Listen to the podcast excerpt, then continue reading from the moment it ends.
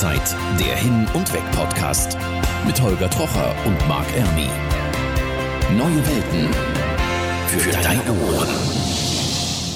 Es ist wieder Freitag und ähm, ja, diese Woche wieder eine ganz besondere Woche, die wieder ganz im Zeichen der Pandemie steht. Hallo Holger erstmal. Hallo Marc, guten Tag.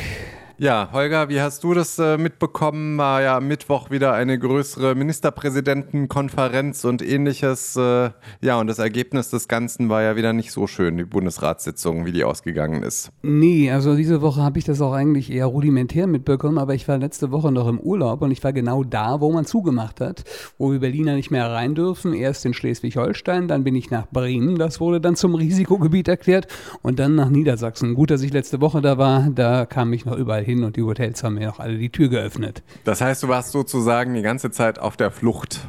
Das könnte man auch so sagen, aber eigentlich war ich in Urlaub verreist. Okay, ich hoffe, es war trotzdem entspannt. Ja, es war ein bisschen kalt. Man ist ja so nicht mehr an den Deutschlandurlaub gewöhnt, aber man muss wirklich feststellen, Deutschland hat echt schöne Ecken und sollte man sich mal wieder darauf besinnen, falls man da mal wenigstens in Deutschland wieder irgendwann vernünftig verreisen darf. Ja, im Moment ist das ja jetzt tatsächlich auch so ein bisschen schwieriger. Ähm, zum einen haben wir ja tatsächlich derzeit eher so eine Art Flickenteppich, ähm, angefangen von irgendwelchen Beherbergungs, äh, schwieriges Wort, Beherbergungsverbot, so heißt das, glaube ich, richtig, genau. Angefangen davon geht dann aber weiter über irgendwelche Quarantäneregelungen.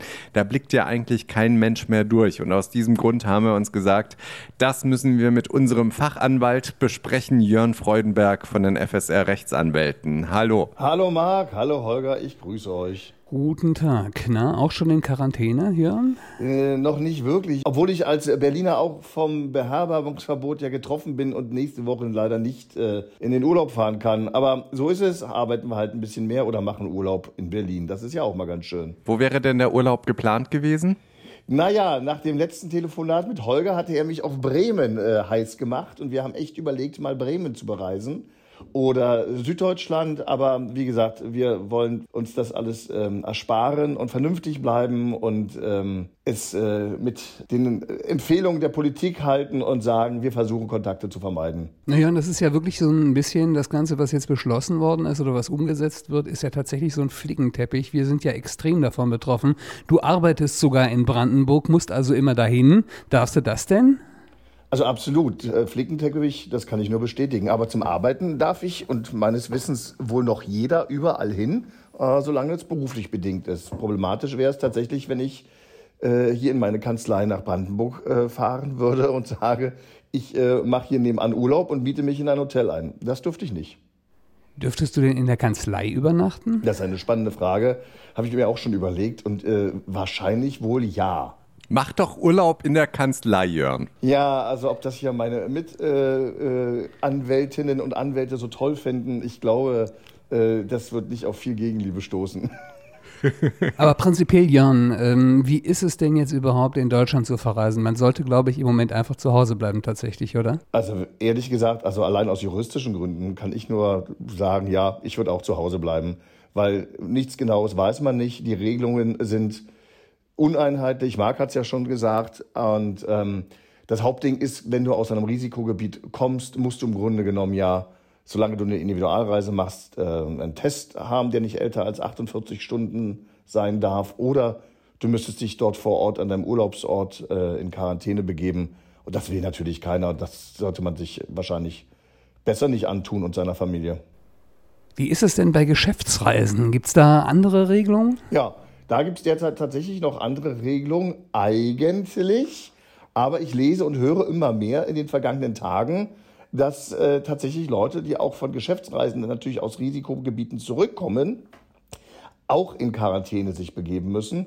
Und äh, da wundert es mich tatsächlich, es widerspricht eigentlich der, äh, den Veröffentlichungen derzeit, aber es sieht wohl aus, dass, so aus, dass viele Gesundheitsämter der Meinung sind, man müsse sich nach Rückkehr aus einem Risikogebiet, ob geschäftlich oder nicht geschäftlich, völlig egal, trotzdem in Quarantäne begeben. Also dazu kann ich vielleicht noch ganz kurz was erzählen, da ich ja auch immer im Süden Deutschlands, beziehungsweise ja schon fast in der Schweiz arbeite, eben in Büsingen, dieser Exklave.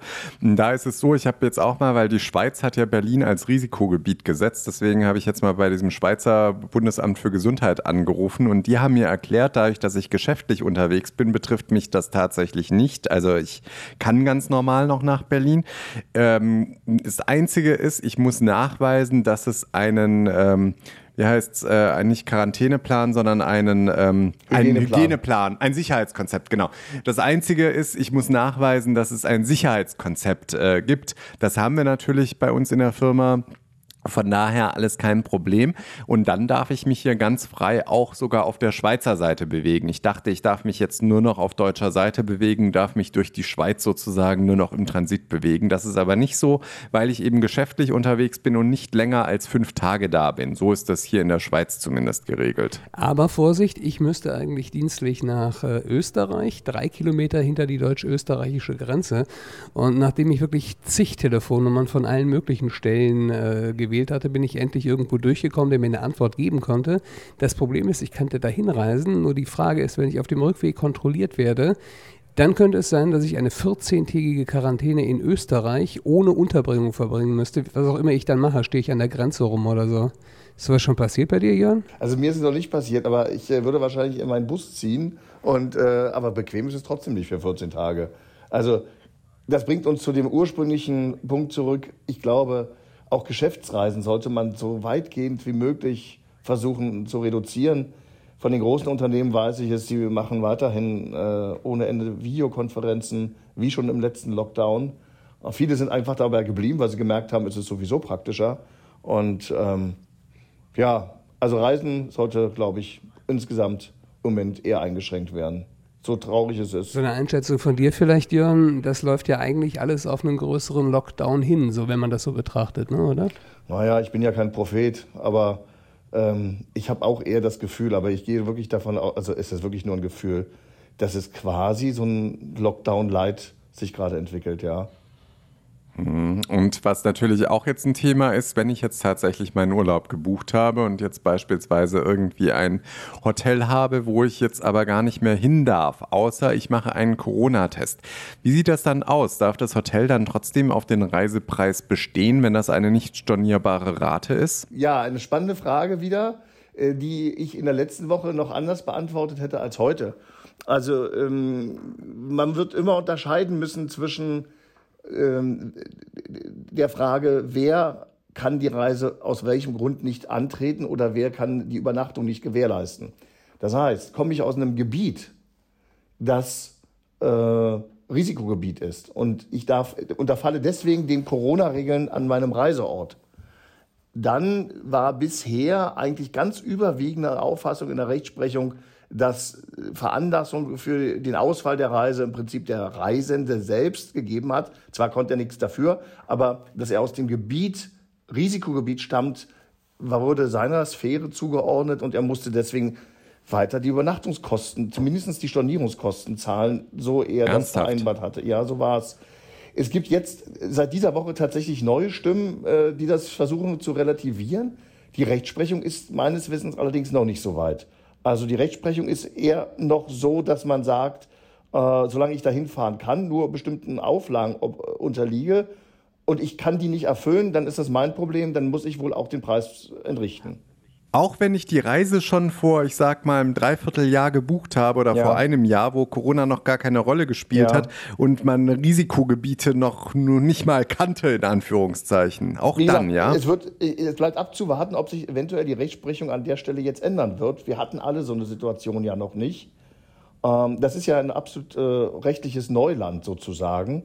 Äh, wer weiß, ob sich da noch was ändern wird. Aber derzeit würde ich vorsichtig sagen, äh, gibt es die Tendenz, dass man weiter den Reisepreis zahlen muss. Es sei denn, man hat, wie gesagt, eine Stornierungsmöglichkeit äh, vereinbart und dann bleibt man aber auf den Stornierungskosten sitzen. Ich meine, das Problem ist ja, dass es, man kann ja, sage ich mal, diese ganze Geschichte, wenn man einen Corona-Test macht, äh, umgehen, aber man kriegt ja gar keine Corona-Tests mehr. In den meisten Gebieten zumindest nicht so schnell, weil in der Regel dürfen die ja nicht älter als 48 Stunden sein. Und dann muss ich dafür im Zweifel aber trotz allem haften, ja? Ja, also wenn äh, du diesen Corona-Test nicht machen kannst, dann ist das im Prinzip ein individuelles Problem. Und äh, da sagt man, das soll auf, das kann nicht auf Seiten der Hoteliers zum Beispiel dann äh, zu Buche schlagen, sondern auf Seiten der Reisenden, weil grundsätzlich, so ganz abstrakt er ja in der Lage ist, es zu verhindern. Jan, gibt es denn irgendwelche Telefonnummern, die man anrufen kann? Irgendeine Stelle, bei der man sich erkundigen kann, wohin man überhaupt reisen darf oder eben nicht? Weil ich habe neulich ja gemerkt, ich habe bestimmt 30 Mal telefoniert, bis ich wen am Apparat hatte, der mir sagen könnte, was mit, äh, konnte, was mit Österreich ist, ob ich hin kann oder nicht. Aber das wird nicht jeder machen können, weil nicht jeder diese kreative Möglichkeit hat, wo er anruft. Was würdest du da empfehlen? Also auf alle Fälle äh, würde ich mich immer an das äh, Gesundheitsamt in meiner Gemeinde wenden. Das wäre der erste Anlaufpartner, beziehungsweise das Gesundheitsamt äh, der Gemeinde, wo ich hinfahren möchte. Wenn das erstmal nicht äh, bringt, weil man da vor allen Dingen nicht durchkommt, die sind alle ziemlich überlastet, dann würde ich zunächst mal über die bundeseinheitliche Bürgertelefonnummer versuchen. Das ist die 115. Ja, und die können wahrscheinlich einen direkt Ansprechpartner mitteilen, an die man sich wenden kann. Und dann hilft immer noch ein Blick ins Internet für die Auslandsreisen auf dem Auswärtigen Amt oder die einzelnen Bundesländer schreiben tatsächlich auf ihren Internetseiten äh, die Regeln und auch jeweils die neuen Regeln auf und geben die dort bekannt, sodass man sich auch da ganz gut erkundigen kann. Alles klar. Ja, ich glaube, Holger, heute können wir uns, denke ich, auch die Reisenews sparen. Die brauchen wir auch nicht wirklich, weil ist ja schwierig, ja, wie gesagt. Weil Reisen ist nicht wirklich möglich. Macht Marc. alles also keinen Sinn. Von daher äh, würde ich eigentlich schon fast sagen, Jörn, was denkst du, wie wird sich das Ganze, also ich weiß, das ist jetzt eher so der Blick in die Glaskugel, aber was denkst du, wie wird sich das Ganze entwickeln und wie lange wird uns das Reisen tatsächlich noch so erschwert werden, beziehungsweise wird das jetzt wirklich so lange sein, bis es eine Impfung gibt? Oder müssen wir uns jetzt also noch ein Jahr lang gedulden? Oder wie siehst du die ganze Lage? Tja, also ich bin ja kein Virologe und kein Infektiologe und was es da wirklich für tolle Fachleute gibt. Aber also so ganz aus dem Bauch heraus habe ich das Gefühl, das wird tatsächlich mindestens so lange gehen, bis es eine Impfung äh, gibt, die uns allen zur Verfügung steht. Und dann wird sich der Markt eventuell wieder normalisieren, sodass man dann wieder quer durch die Welt reisen kann. Aber bis dahin sehe ich wirklich ehrlich gesagt ganz bitter und schwarz. Ja, ich meine, das Absurde ist ja im Moment auch, dass es ja teilweise jetzt derzeit tatsächlich schwieriger ist, in Europa durch die Gegend zu reisen. In die Karibik zum Beispiel, da gibt es einige Inseln, Aruba oder so, da kann man derzeit ohne Probleme hinfliegen. Ist doch irgendwie ja, nicht normal, es, oder? Es, es gibt viele Absurditäten. Du kannst auch derzeit von Berlin nach London und zurückfliegen, ohne Komplikationen und Beeinträchtigungen. Ja, aber du kannst eben nicht von Berlin nach Brandenburg fahren. Das ist völlig absurd. Ähm, ja, aber es ist halt vielleicht auch ein absurdes äh, äh, Virus. Wir hatten die Situation halt alle noch nicht. Insofern bleiben wir alle gespannt, was uns die Zukunft da bringen wird. Aber ich fürchte, Reisen wird erstmal auf dem Zettel verschwinden für die nächsten Wochen und vielleicht sogar Monate. Und weil das so ist, äh, wird auch unser Podcast erstmal für eine Weile verschwinden, weil es macht eigentlich überhaupt keinen Sinn, über schöne Reiseziele zu sprechen, über Reisen im Allgemeinen zu sprechen, aber man kann da nicht reisen, Marc. Ja, richtig. Also deswegen machen wir jetzt erstmal eine Pause nochmals und schauen wir mal, wie lange die diesmal geht. Also ich sehe das tatsächlich auch so. Wir können eigentlich erst dann wieder vernünftig weitermachen, wenn die Gegebenheiten wieder die sind, dass alles wieder funktioniert. Wann auch immer das sein wird. Also ich hoffe noch vielleicht in diesem Jahr zumindest noch mal kurz. Ansonsten dann tatsächlich erst wieder ab dem Jahr 2021, wo sich vieles hoffentlich wieder bessern wird. Das war's von der Rauszeit dem Hin- und Weg-Podcast. Diesmal mit Jörn Freudenberg und ja, unser letzter Podcast vor der größeren Pause wahrscheinlich. Und wir sind Marc Erni. Und Holger Trocher und hören uns trotzdem ganz bald wieder. Und Jörn hören wir dann natürlich auch wieder. Vielen Dank, Jörn. Ja, nicht zu danken. Beste Grüße an euch beiden und lasst euch die Zeit nicht lang werden, auch ohne Reisen, ja? Tschüss. Dankeschön. Alles klar. Bis dann. Bis Tschüss. Dann. Ciao. Tschüss. Auszeit, der Hin- und Weg-Podcast mit Holger Trocher und Marc Ermi. Neue Welten für, deine Ohren.